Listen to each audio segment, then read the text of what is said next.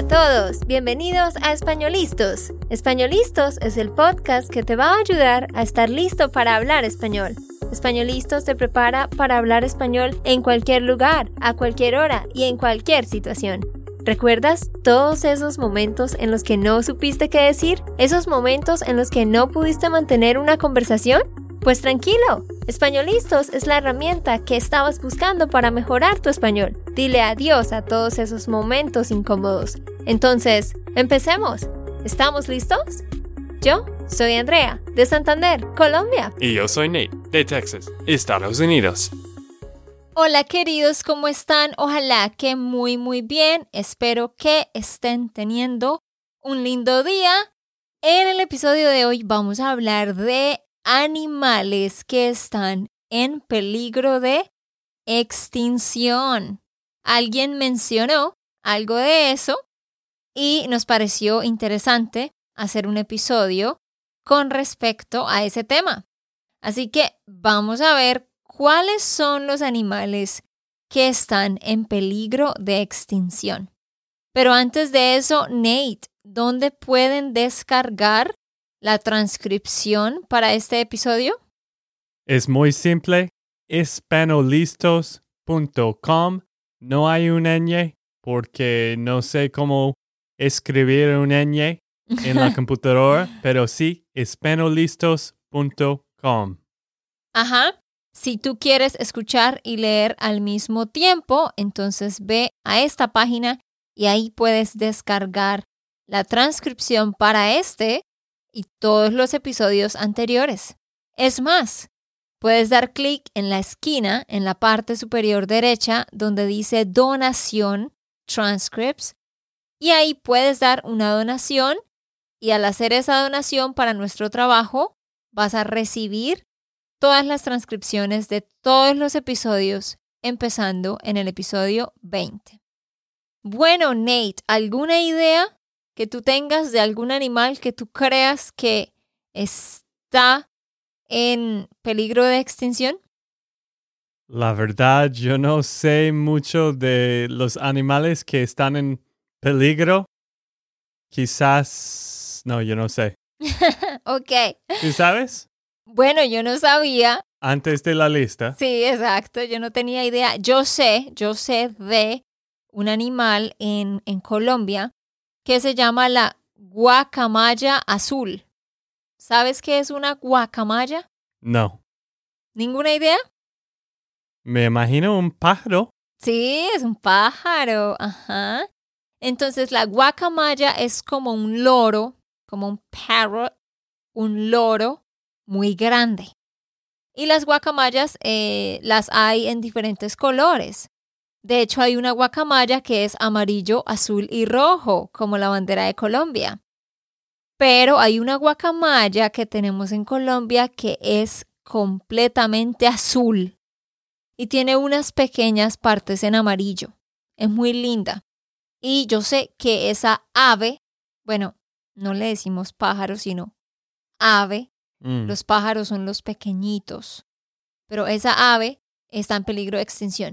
Pero les vamos a decir sobre las 12 especies más afectadas y vulnerables en este momento en peligro de extinción en todo el mundo. Una pequeña anécdota que quería agregar. Cuando yo conocí a André en persona en el primer mes, hemos ido a un zoológico, o más o menos un zoológico. ¿Tú, tú recuerdas esto? Sí, claro que sí, en Bogotá. Y estaba muy fascinado por lo que Andrea estaba viendo de los animales, más que los animales, porque Andrea estaba muy interesado en todo los, todos los animales. ¿Y sabes qué fue el mejor animal para ti? Ah, pues la iguana.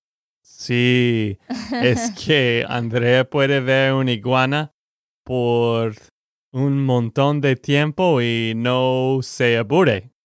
No me aburro, O exactamente. no te aburres. No te aburres, ajá, ajá. O ya, como tú lo dijiste, no se aburre. Sí, para que lo sepan, a mí me encantan las iguanas y las lagartijas, las salamandras, todos esos tipos de animales me gustan. Pero sí, fuimos a un zoológico donde había muchas aves, entre esas guacamayas, de hecho, y muchos reptiles.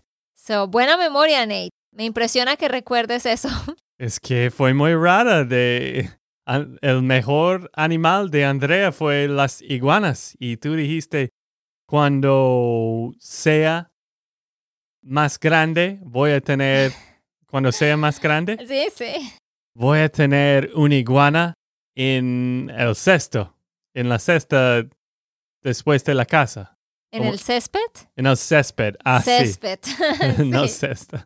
En la No césped. En el césped. En el césped, como Ajá. backyard, con mucho espacio. Y yo estaba pensando, uy, ah, esto es un poco raro, pero ok.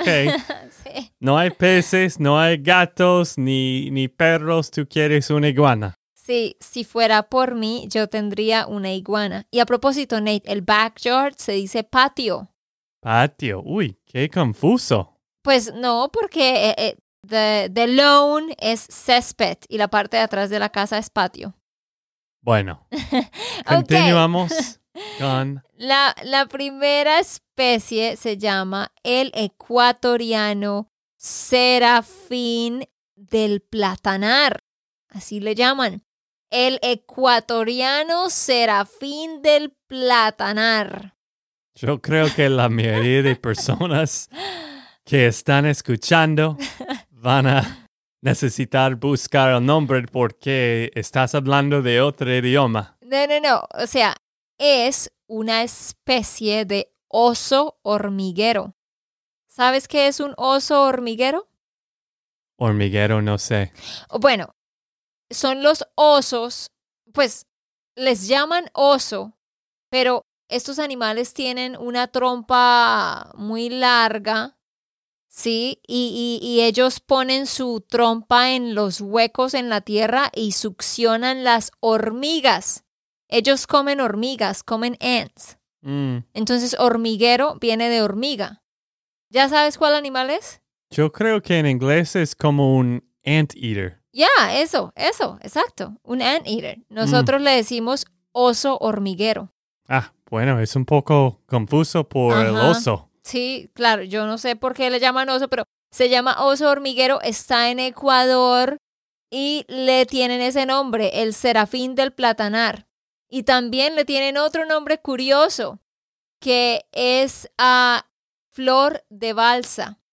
Flor de balsa. Está en Ecuador, como les digo, y es una especie muy única porque su piel es considerada una de las pieles más sedosas de la naturaleza. ¿Sabes qué significa sedoso o sedosa? No sé. Si es una piel sedosa, ¿qué, qué te imaginas? ¿Qué será? Por eso, no sé. Pero estoy una idea. Suave. Suave es un sinónimo de sedoso. Mm, ok. Ajá. Entonces, por eso es que es tan interesante y tan eh, aclamada esta especie, porque su piel es muy suave. Pero sí, tristemente está en peligro de extinción y los que se ocupan de defender los animales en el Ecuador están tratando de mantener la especie y pues prohibiendo que estos animales sean cazados. Bueno, Andrea, ¿cuál es el animal número dos? le llaman el pudú del sur. Ese es el nombre. ¿Qué animal crees que es? Uy, un, un ave. no, no es un ave. Es un ciervo. Todavía no sé qué es. ¿No sabes qué es un ciervo? Nope. Un deer. Ah, ok. Como aquí en Estados Unidos hay ciervos por todas partes. Entonces, es la especie de ciervo más pequeña del mundo. Porque los ciervos, de acuerdo a la especie, pues tienen un tamaño diferente. Entonces, esta es la especie de ciervo más pequeña, los que menos crecen. Y esta especie se encuentra en Argentina y en Chile. Pero el apodo, como el nickname, el apodo es pudú del sur. Se encuentra en peligro de extinción por distintos factores, como la pérdida de su hábitat y la caza por parte del hombre. Resulta que a estos pequeños ciervos los están cazando muchísimo y por eso están extinguiéndose. Y el otro problema es que ha habido varios incendios forestales, o sea, incendios en los bosques, y esto afectó a la zona centro y sur del país durante el verano pasado y eso afectó a esta especie en particular porque perdieron su vegetación nativa, que, que es un, pues hay una cierta tipo, hay un cierto tipo de vegetación, un cierto tipo de plantas que, que ellos comen y pues con los incendios esas plantas también han ido desapareciendo. Entonces prácticamente su hábitat, su ecosistema está siendo afectado y también la caza en gran cantidad está afectando esta especie. Ok, Nate, el número tres es el gato andino. ¿Qué crees que es? Es, no es un gato, es un, no sé, como un leopardo, algo como esto. Sí, sí, a mí, o sea, es un gato, como un gato salvaje. Sí. Como un gato salvaje. Bueno, O sea, es como un gato, pero más grande que, que los gatos domésticos. sí, sabía que no era un mascota, una mascota. Sí, es como una especie de, de, de puma, algo así, como, como de esa familia. También se le conoce como el tití en algunas partes, pero es interesante porque en Colombia nosotros de hecho tenemos un mono que es el mono tití. Entonces es una especie de mono. Pero resulta que en algunos países a este tipo de gato, el gato andino, le llaman tití también. Y es uno de los felinos menos conocidos y es considerado como la especie más amenazada del continente americano. Lo mismo, como al igual que, que los ciervos, eh, el número dos, lo que amenaza a esta especie es la caza. La caza, la, la verdad es que los tratan de cazar mucho. Y también hay un problema y es que en los lugares donde ellos habitan no hay muchas presas. ¿Sabes ¿Cuál? qué es eso? No, ¿cuáles presas? No hay muchas presas para ellos alimentarse. ¿Qué será presa? Mm, ¿Lugares para comer? No, o sea, otros animales pequeños. Ah, ok. So, Otras en el eco... ecosistema. Como el ecosistema donde ellos están está siendo afectado y pues donde este gato andino habita, pues hay como muchas tribus indígenas también.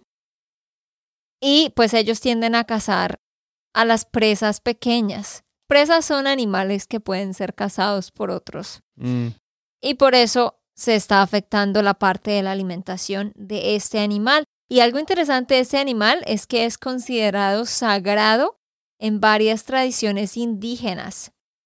Y los indígenas, cuando hacen algunas celebraciones, por ejemplo, cuando celebran las cosechas, cuando cosechan sus alimentos y hacen los festivales, em, lo utilizan como sacrificio también, lo ofrecen como sacrificio. Entonces, pues, eso también hace que disminuyan. mm, sí, muy triste. No, yo creo que la mayoría de problemas de, de esos animales, en general, de esta lista, es de los cazadores, ¿cierto? Sí, pero sí, las dos cosas más grandes, según estaba leyendo, es, y pues esto es para todos los animales en, en general, yo creo, que las personas a veces cazan y cazan, pues en general también, a veces por deporte y no les importa. Y también el hecho de que cada vez hay más contaminación en la naturaleza y con esto de los incendios y la tala de árboles también es algo que afecta muchísimo. ¿Qué es la tala de árboles, Nate? Los árboles, no sé, el tamaño. de- No. Cuando yo digo la tala, T-A-L-A, la tala de árboles afecta a un ecosistema.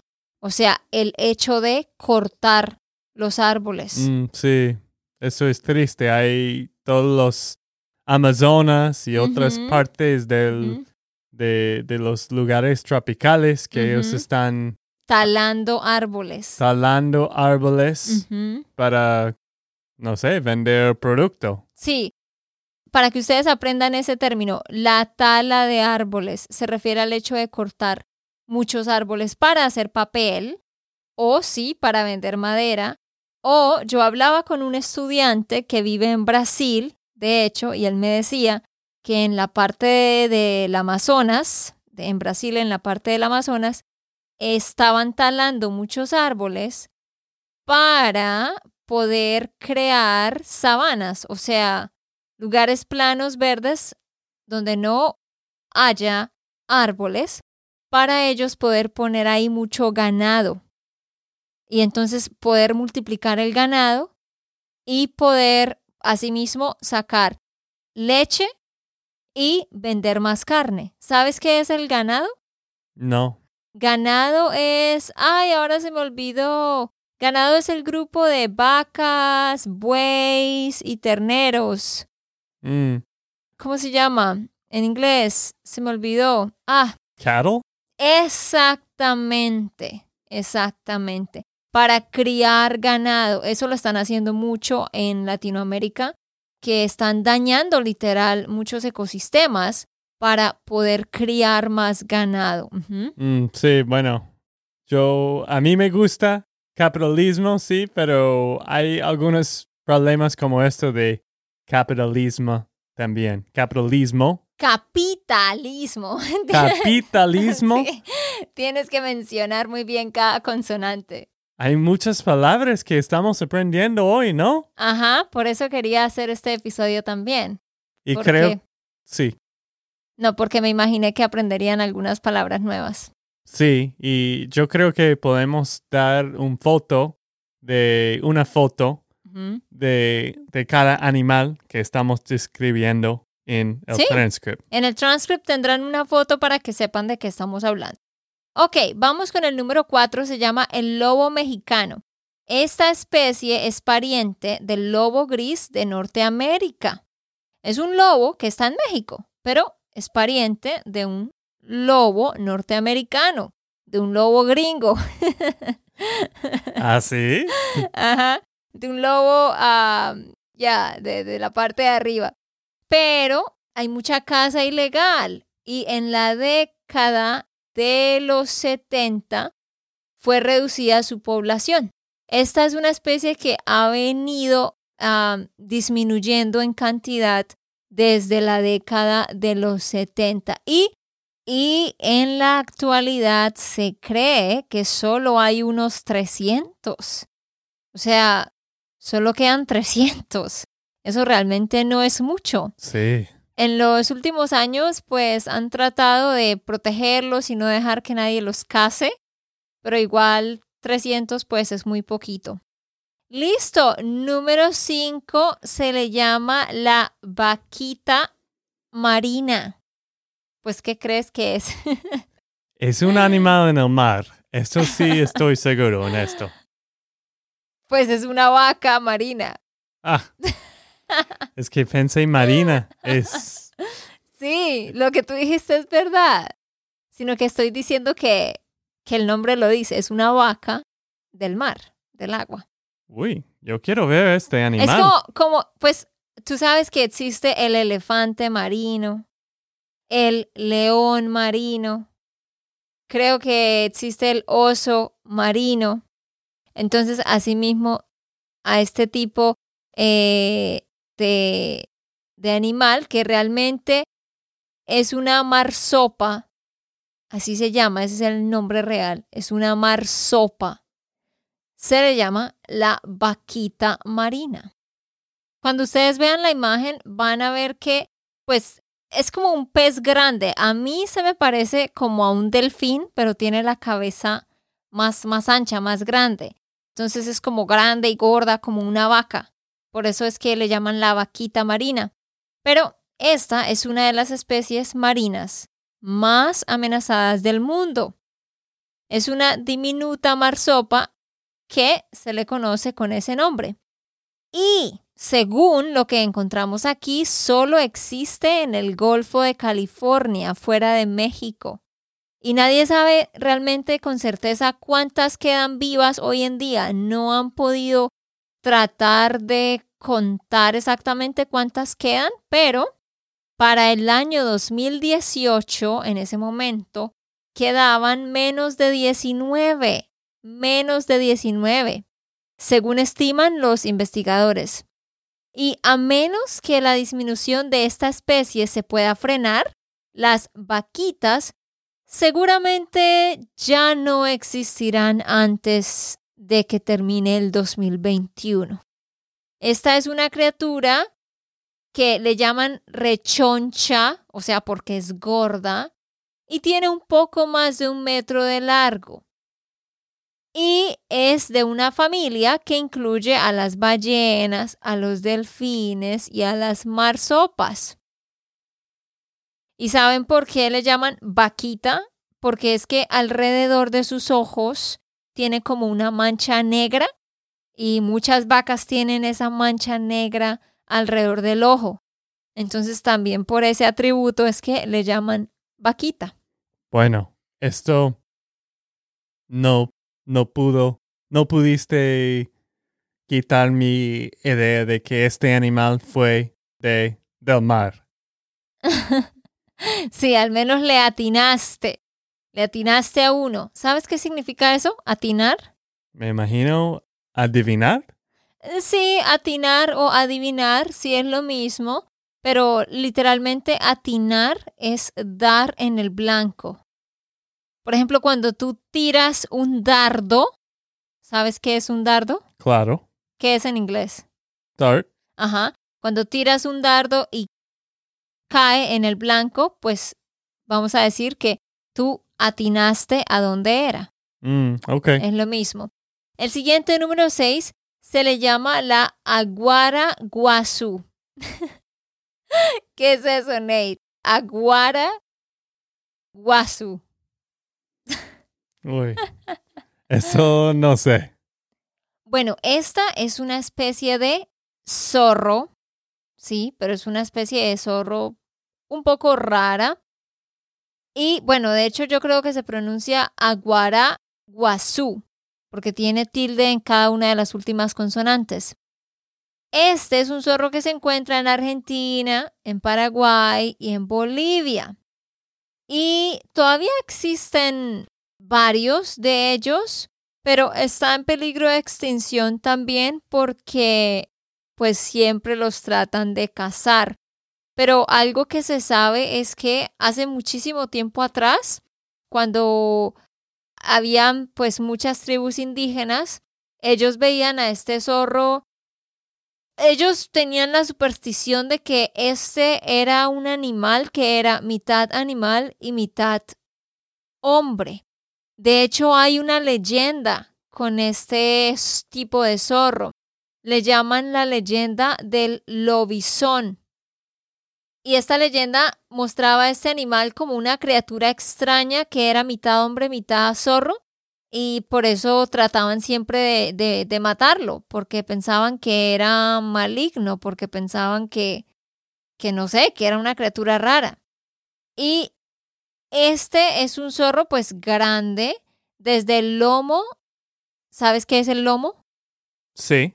Sí, la, como la espalda. Desde el lomo al suelo puede medir unos 80 centímetros y del hocico a las ancas cerca de 1.25 metros, o sea, pueden medir más de un metro, siempre es grande. Y también eh, las extremidades, o sea, las, las patas, Bueno, para que sepan, a los animales no, no, the legs no decimos las piernas, sino decimos las patas. Mm, sí. Son muy largas, entonces hace que pueda correr muy rápido y saltar. Pero sí, es una especie que aunque puede vivir bastante porque se estima que viven de 12 a 15 años, ha ido disminuyendo con el paso de los años. Y bueno, vamos a terminar con el último. Después haremos otro episodio en el que hablemos del resto porque no alcanzamos a cubrirlos todos. El último que vamos a hablar hoy es el guapo colorado. ¿Qué es eso, Nate? ¿El guapo colorado? guapo colorado. Uy, este, este episodio está muy está más confundido para mí que... Confuso. Más confuso para mí que, que todos los demás. Ni idea, ¿será que es un, un pez? ¿Será que es un ave o qué será?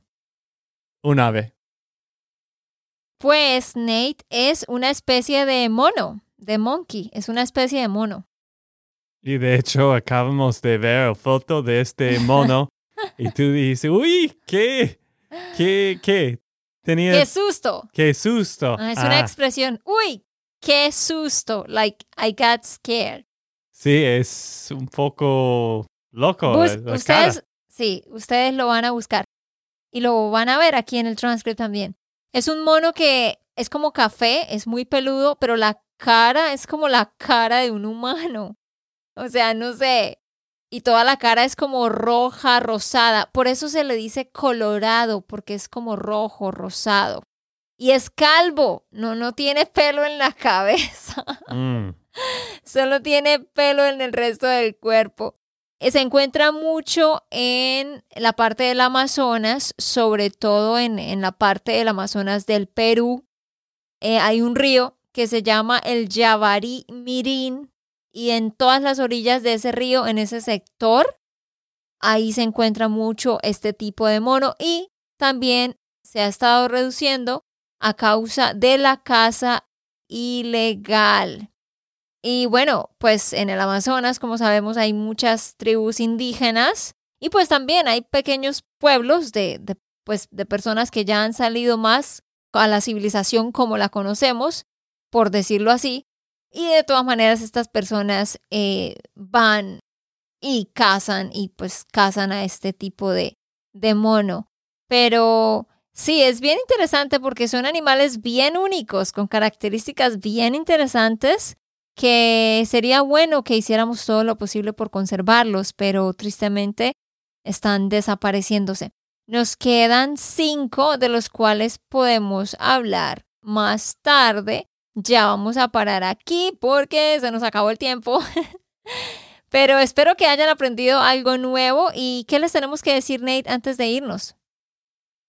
Bueno, si te gustó el episodio o si te gusta nuestro podcast, por favor, manda un mensaje a tu amigo o alguien que conoces que están aprendiendo español y muestra nuestro podcast, porque con eso podemos tener más personas que están en contacto con nosotros y con el podcast. Así que comparte, comparta. Comparte. Comparte este episodio o otros episodios. Y si tienes tiempo, bueno, solo demora como un minuto, trata de dar una reseña a nosotros. Sí, les agradeceríamos que nos dejen una reseña porque esto nos va a ayudar a que el podcast crezca más y otros nos conozcan. Así que que tengan un lindo resto de semana y nos vemos en el próximo. De nuevo, ve a espanolistos.com y ahí puedes descargar el transcript. Ok, esto fue todo por el episodio de hoy. Esperamos que les haya gustado y que hayan aprendido. Y recuerda, si sientes que estás listo para aprender español, solo da un clic en Español Listos. No olvides dejar tus comentarios de lo que te gustó y los temas que quieres que tratemos. Suscríbete y déjanos tus reseñas. Españolistos les dice chao chao y hasta, la próxima.